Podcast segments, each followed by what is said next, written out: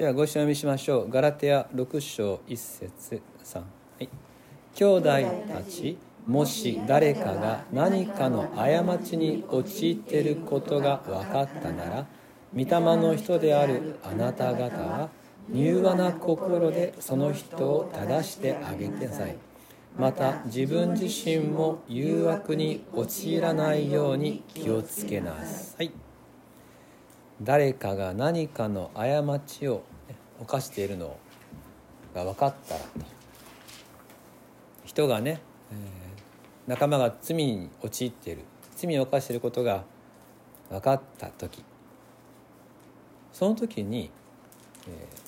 ー、明らかになるものがあって私がその人のことをどう思っているかっていうことが明らかになるわけですね。あの人が何か罪を犯している。間違ったことをしている時にすなわち愛してるかどうかっていうことがその時に判明するわけです。もし愛していればですね相手を正そうとするわけです。しかも配慮しながらその人があ間違ってたなって思いまたその後歩みやすいように助けようと配慮を尽くして正しい歩みをできるように心を砕くわけですね。これはあの親が自分の子供に対しては大体こんな感じですよね。なんとか正そうと。愛を込めて考えて。けれどももしあの愛がなかったらですねその相手の間違いに対してですね例えば攻撃をしたりするわけですね。否定するとか。もしくはもう知らないとあの人はああいう人じゃっていうことで見放すとか。これ愛じゃないわけですね。ただ責めるただ責めるだけとかあるいはもう距離を置くとか。どっちも愛じゃないんですが案外私たちは多くの場合この愛じゃない方の行動を取りやすいわけです。もう責める。責めて、えー、なんかこう謝らせようっていうかね、まあの降参させようというか自分が上に立ってるんだみたいなことを誇示したくなったりもしくはもう知らんとあの人はもうあの人あの人私は私みたいな感じで切り離しちゃう、えー、愛がない方の態度をとってあ自分は愛してないんだなってことが分かっちゃう、えー、ここに書いてある言葉は「柔和な心で」って書いてますね。柔和な心でその人を正してあげなさい。柔和な心っていうのはどんな心か漢字で読むと両方とも「和らぎ」っていう字を書きますからあこう相手をですね、えー、このトゲで包むんじゃなくて、えー、愛で包んでいくようなことなんですがこれ聖書の中ではこの言葉は「へりくだり」っていう意味で使われますこの入和っていうのが。なぜそうなるかというとですねイエス様があロバに乗ってこうエルサレムに入場する時に引用された旧約聖書が入和でね、えーへりくだってロバに乗るっていうそういう表現なんですね。つまり重ね合わせますと柔和な心で正すっていうのは上からじゃないんですね。横からというか並んで同じ目線あるいは相手よりも下がったところから正していくわけですね。だいぶ違いますよね。上から「お前間違ってる」って言われるのと「分かる私もやるんだよ」って言われるのとあるいはあなたでもこういうことあるんですねっていう感じで言われるとですね 同じこと言われても随分違いますよね、さらに自分自身も誘惑に陥らないようにと続いてますから自分も不完全なものだっていうことを忘れないわけです、愛を持って相手が聞きやすい言葉を選びながら自分もまた同じ弱さを持つ者としてなんとか正せるようにと関わっていくと。こういうあのいさめ方というか正し方ができる人に憧れませんか？そんな人に私はなりたい と思います。成熟してますよね。愛がありますよね。また健全ですね、えー、こういうのに憧れるんです。でこういう人が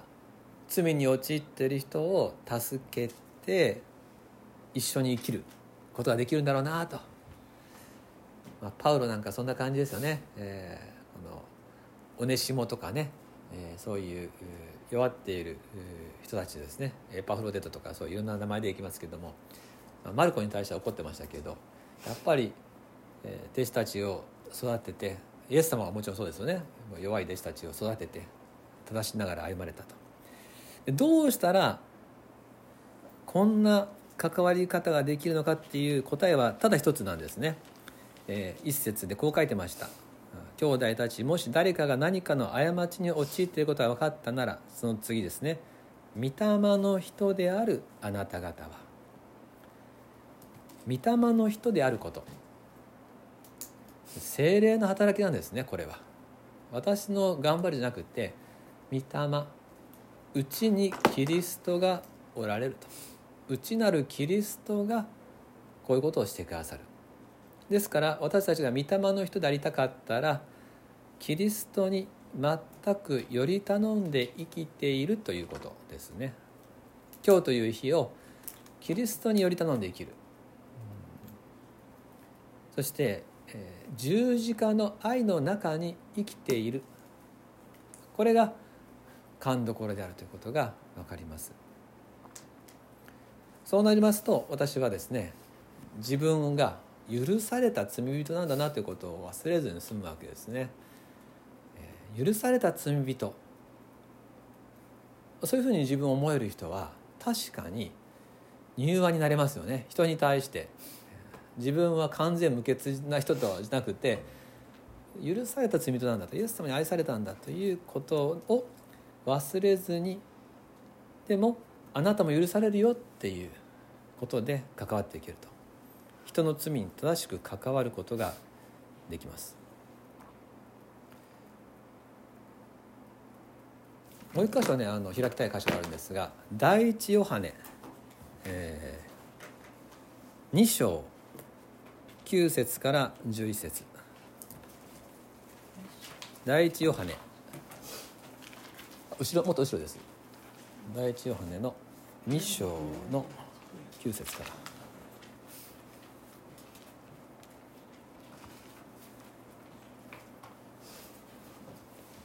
第一ヨハネ2章の9節から11節。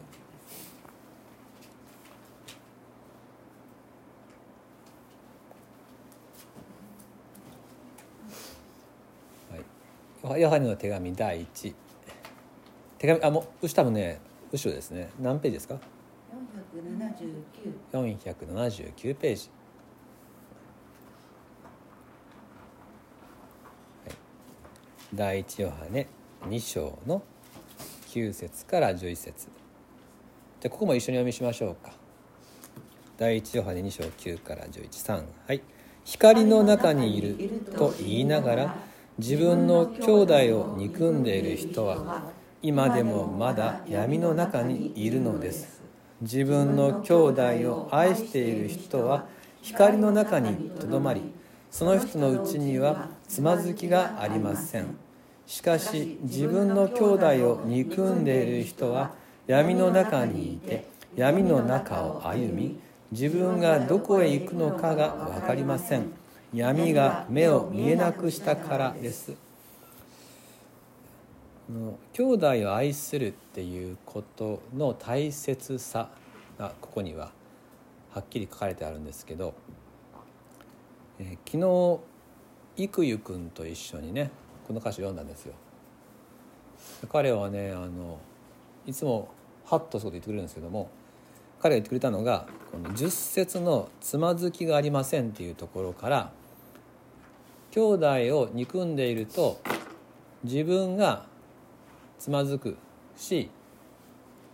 他の人もつまずかせるんだと思いましたって言ったんですよ。その通りだなと思いましたね。だからなんつったかな。憎んでいると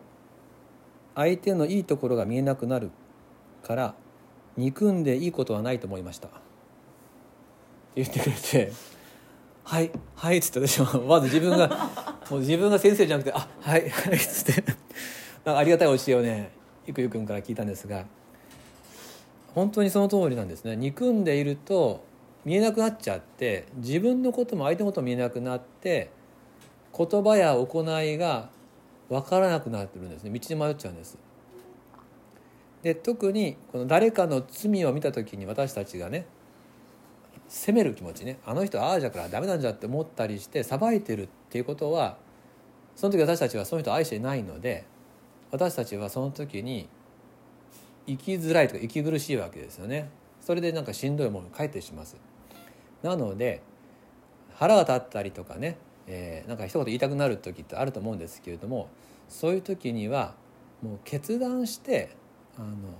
イエス様と一緒に愛するんだっていう思いの中で関わるっていうことをすると随分気持ちがすっきり楽になります。はい、なので愛さないと自分がしんどいので、えー、愛していくということ、えー、そのことを、まあ、思わされたところであります。なかなかないですけどね一方的に相手が悪い時って。大体どっちも悪いんですけれどもただ時々ねああこれはまずいねっていうこれは良くないねっていうことを見た時の私たちの態度。それが今日のガラテヤ書6章1節に記されていました。で最後にもう一回ガラテヤ書6章1節を読んで終わりにしたいと思います。ガラテヤ書に戻りましょうか。ガラテヤ書6章の一節。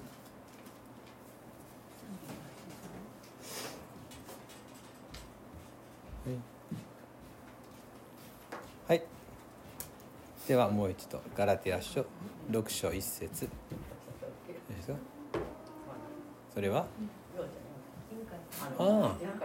のみんなで持って帰ってください、まあありがとうございます。はい、はい。眼科かなんか予約しとるので、うん、そのまま行きますと嬉しいね。おいでと言ったんですまあまあまあまあ、はい、で最後にもう一回ガラテヤ書の6章1節読んで終わりにします。3はい。兄弟たちもし誰かが何かの過ちに陥っていることが分かったなら御霊の人であるあなた方は柔和な心でその人を正してあげなさい。また自分自身も誘惑に陥らないように気をつけなさい。お祈りします。天のお父様人の過ちを見た時に私のうちにその人への愛があるかどうかが明らかになるということを今日改めて知りました。どうぞ御霊の人として歩む者友を救い同時に自分もまた許された罪であるということを覚えて一緒にイエス様を見上げることができるようなそんな成熟した兄弟姉妹の関わりを持たせてください。常に危うくいつも何かで憤ったり裁いたりすることがつも私たちのうちにはありますがしかし主よあなたは御言葉に御言葉を重ねてイエス様からの親しい愛の中で私たちの歩み方を整えてくださることを感謝します。私のために十字架にかかられたイエス様が互いに愛し合いなさいとおっしゃってくださった言葉精霊がこの言葉をいつも心の中の喜びとして教えてくださいますように。私たちの目が憎しみによって塞がれてしまい自分も人をもつまずかせるようなそういうところに二度と陥ることがないように。御言葉に従う広やかな心平安な自由な思いをあなたが与えてくださることを信じてあなたのお言葉に従ってまいりたく願います。キリストの愛がずっとずっと御霊によって私たちの心に流れてくるように心を開いてあなたの前に私たちは出ております。感謝します。好きに主イエスキリストの名によってお祈りいたします。アーメン。